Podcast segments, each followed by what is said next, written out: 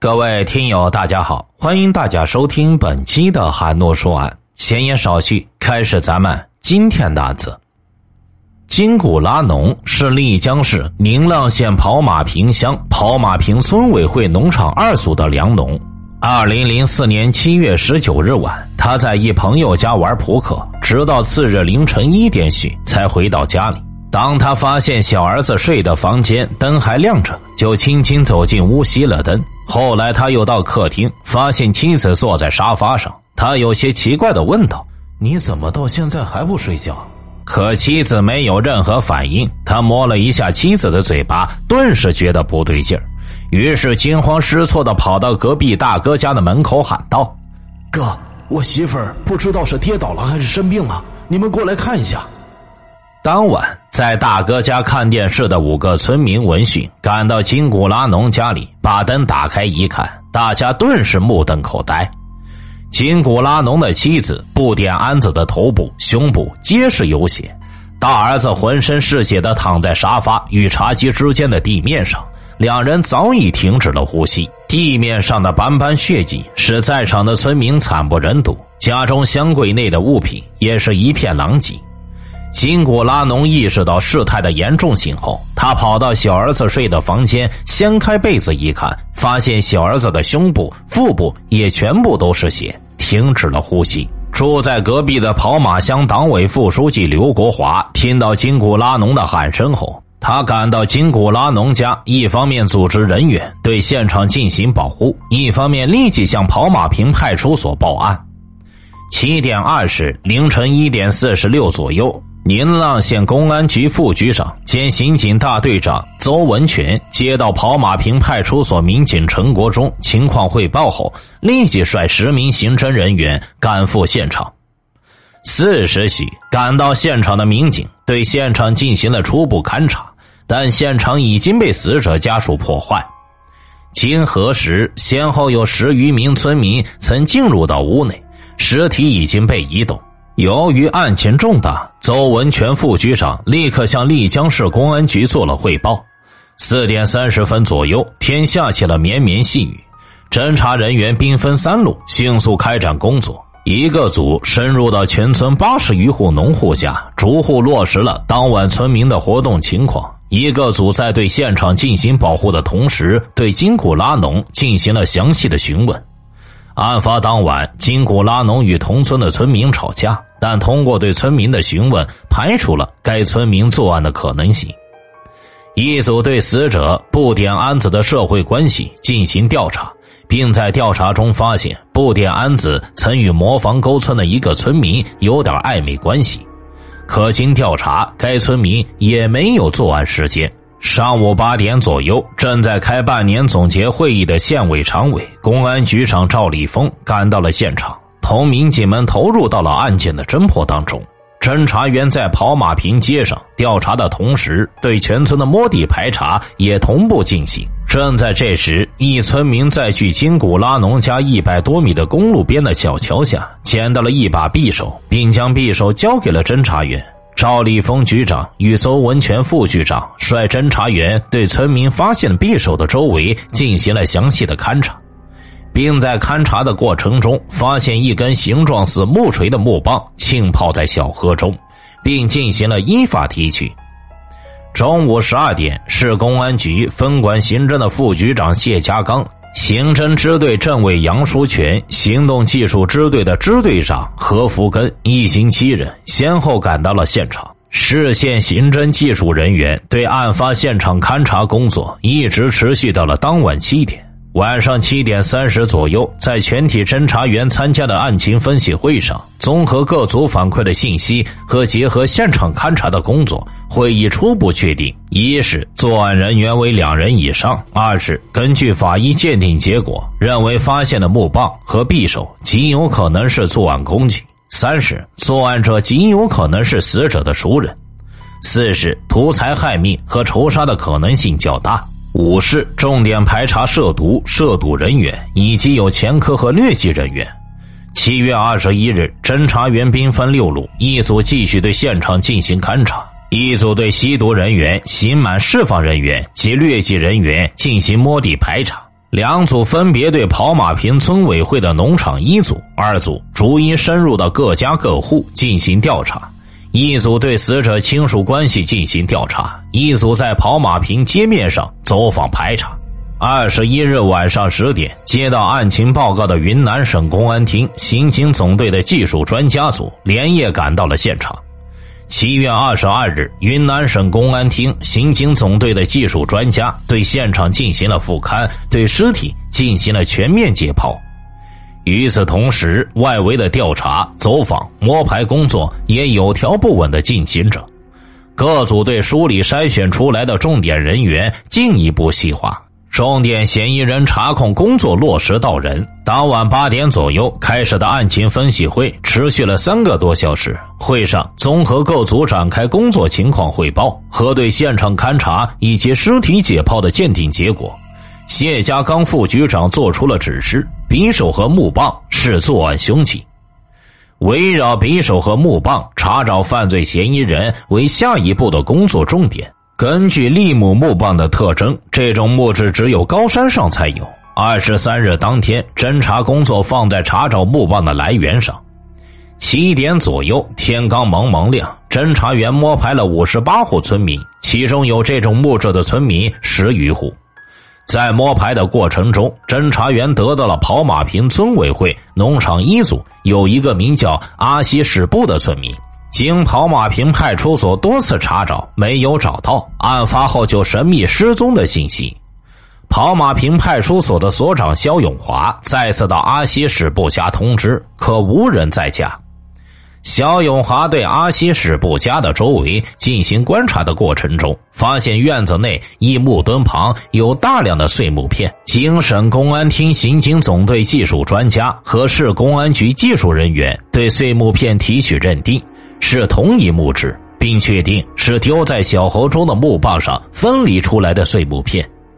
市公安局副局长谢家刚果断指令抓捕阿西史布。经对阿西史布的了解，其妻子反映阿西史布谎称去牦牛坪买花椒了，而此地根本就没有花椒卖。侦查员深入细致的调查研究坐实，做细抓捕工作的各个环节，框定了抓捕范围。由邹文全副局长带队的抓捕组向宁浪县烂泥泾乡牦牛坪方向抓捕。由宁浪县公安局刑侦大队指导员毛杰带队的抓捕组向禅站河乡三股水方向抓捕；由宁浪县公安局刑警大队副大队长何金海带队的抓捕组向禅站河乡干海子村委会方向抓捕。下午一点，赶到牦牛坪的追捕组在摸排过程中得知，在追捕组当天早上查找到阿西史布时，在舅舅家躲了两天的阿西史布得到舅舅的通风报信，公安局到处找你，你还不赶紧跑！闻此消息后，阿西史布如丧家之犬，迅速向深山老林中逃遁。四川的盐源县、盐边县与宁浪县的牦牛坪唇齿相依，唯一到盐源县、盐边县的有一条公路，因为下雨路滑，甚至部分地段公路可能塌方，无车和行人行走。邹副局长初步推断，阿西史不可能会从这条人烟稀少的公路逃窜到了川滇交界处。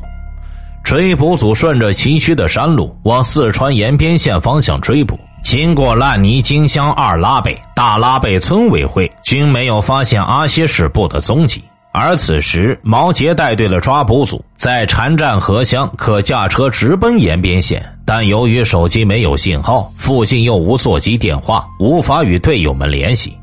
无奈之下，邹副局长和队友们决定连夜赶往干海子。因公路车辆不通，他们又连夜返回到了宁浪县城。与此同时，毛杰带队的抓捕组于二十三日下午六点到达阿西史布老家禅站河乡禅站河村委会的三股水。阿西史布仍然没有回家，他们在阿西史布家周围进行布控的同时，在禅站河乡的党委政府的支持下，民警对该辖区进行了地毯式的搜索。二十四日凌晨五点。由宁浪县公安局刑警大队副大队长何金海带队的抓捕组，在禅站河乡干孩子村委会摸排时，村民告诉他们，阿西史部看到警车之后向山上逃窜。深山密林中，何金海等侦查员在伸手不见五指的夜幕中进行搜捕，但一直无果。他们随即返回禅站河乡，向乡政府求援。途中与马不停蹄向禅站河乡方向赶来的邹副局长和队友们不期而遇。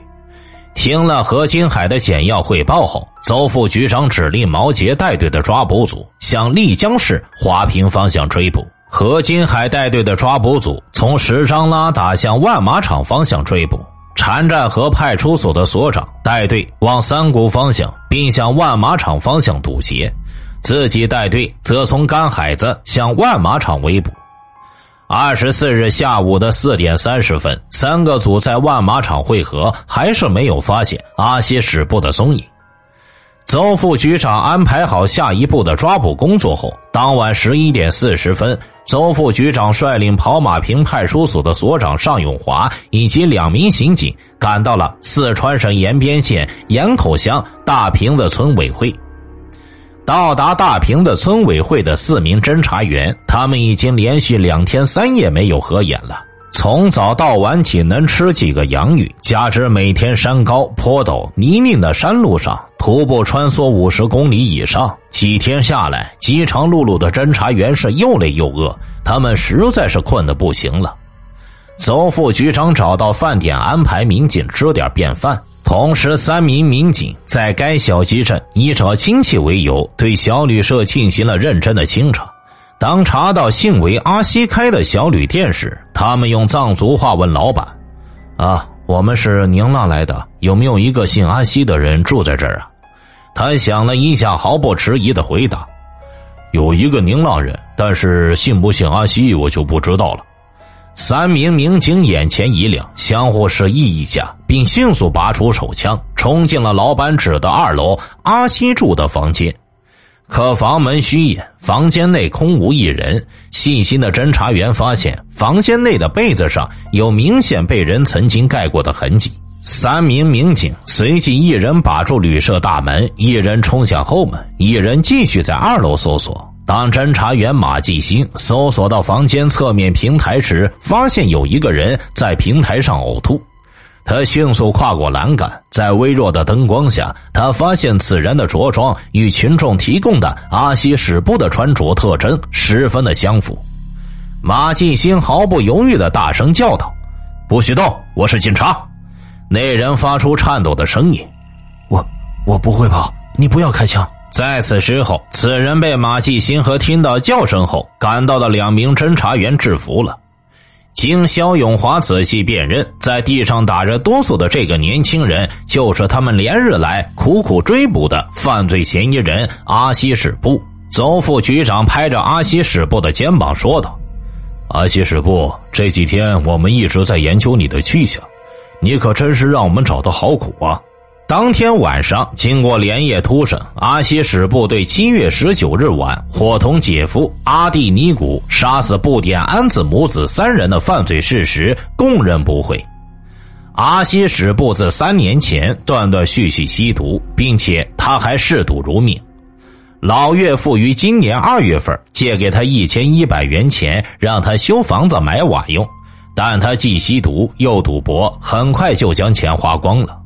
而后，哥哥又借给他两千元钱，一千元让他修房子用，一千元还给姐姐。他们兄弟曾经共同向姐姐借钱，阿西史布既不修房子，也不还钱。他让妻子用一千元买了两头猪，一千元很快在赌桌上输了个精光。囊中羞涩的阿西史部听说本村村民金古拉农很有钱，家中有几万元现金，他顿生邪念。七月十九日，他径自来到了连夜催他还钱的姐姐家。他告诉姐夫阿蒂尼古，自己没有带那么多钱，让他到家里拿钱。九点左右，在山谷水道跑马坪的路上，阿西史部顺手捡了一根立木木棒。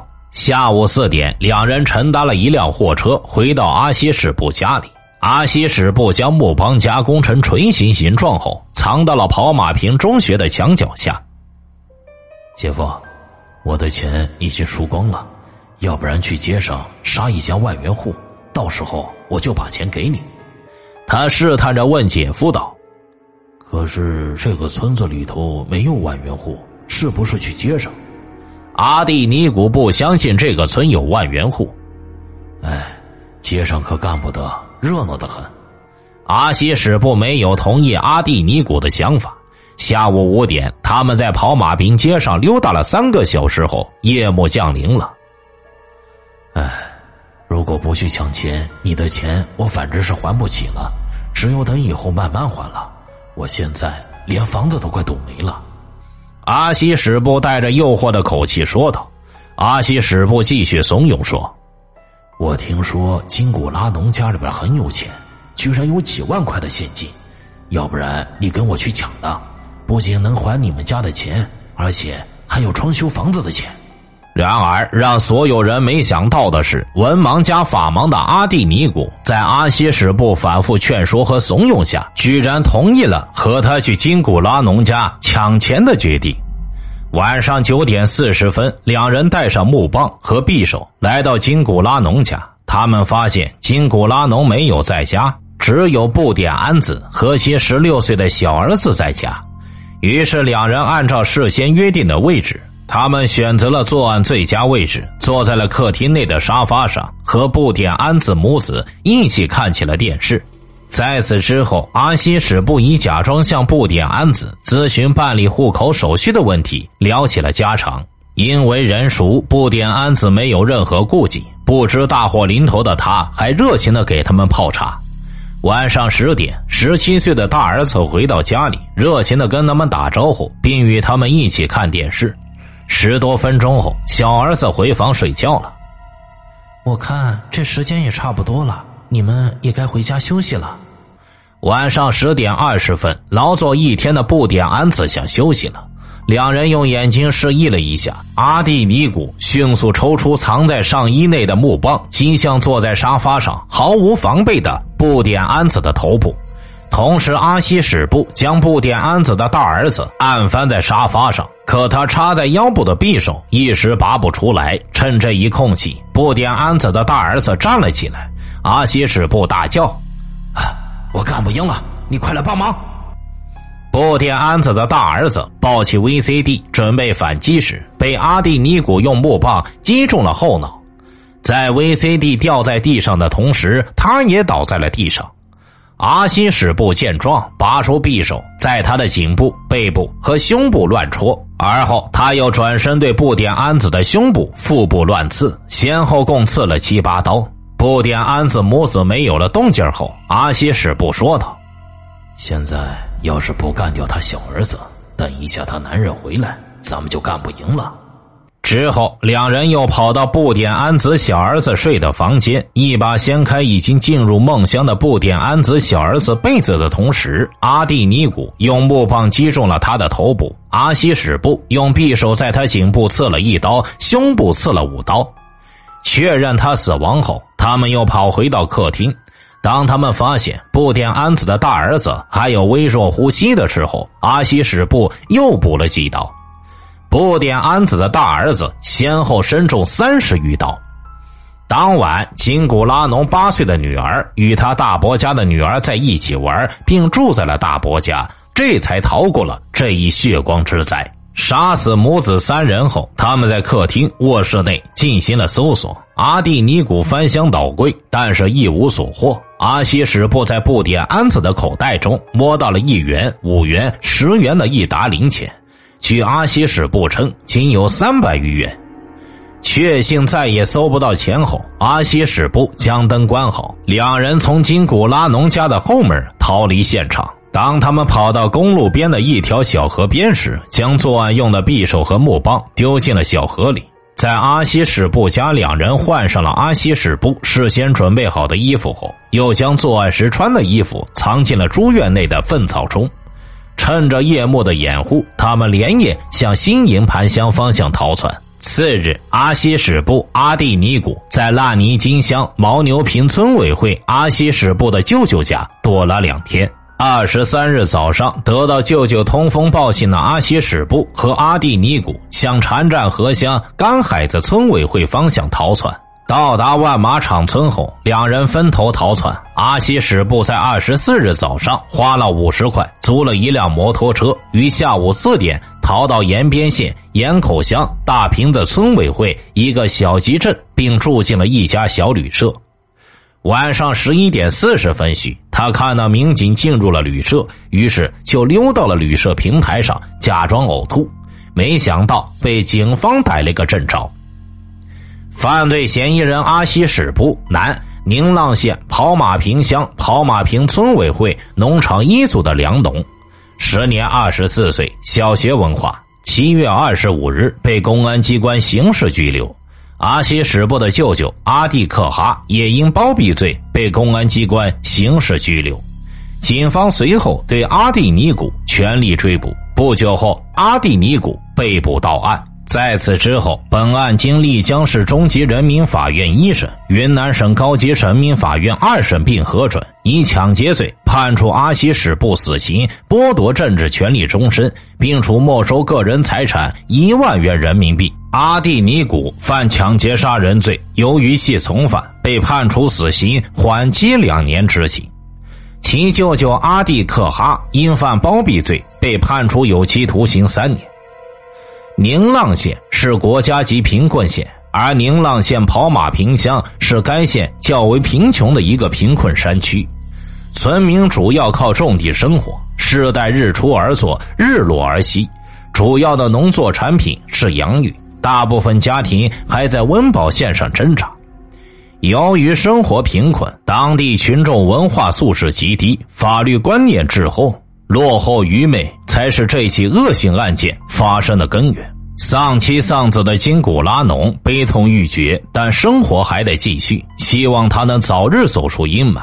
此后不久，阿西史布被押赴刑场执行枪决。